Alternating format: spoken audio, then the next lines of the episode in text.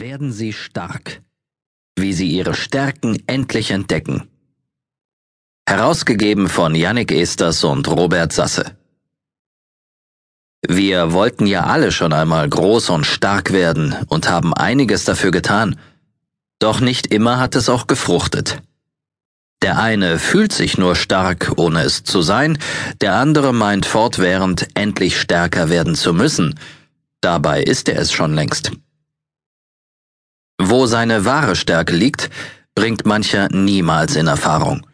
Andere halten sie für eine vermeintliche Schwäche. Im fairen Zweikampf zeigt sich schnell, wer von beiden der Stärkere ist, obwohl er auch deswegen unterliegen kann. Den anderen gewinnen zu lassen, darin liegt eine besondere Stärke, die nicht von jedem als solche empfunden wird.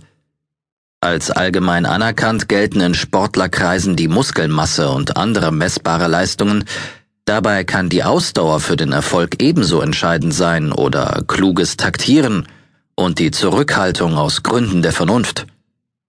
Wer wild drauf lospowert, rennt schnell vor die Wand und erspart sich damit den Jubel über den gegnerischen Sieg.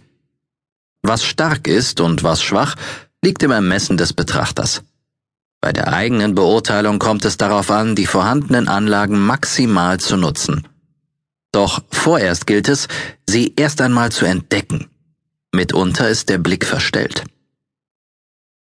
Manchmal führt ein Umweg schneller ans Ziel.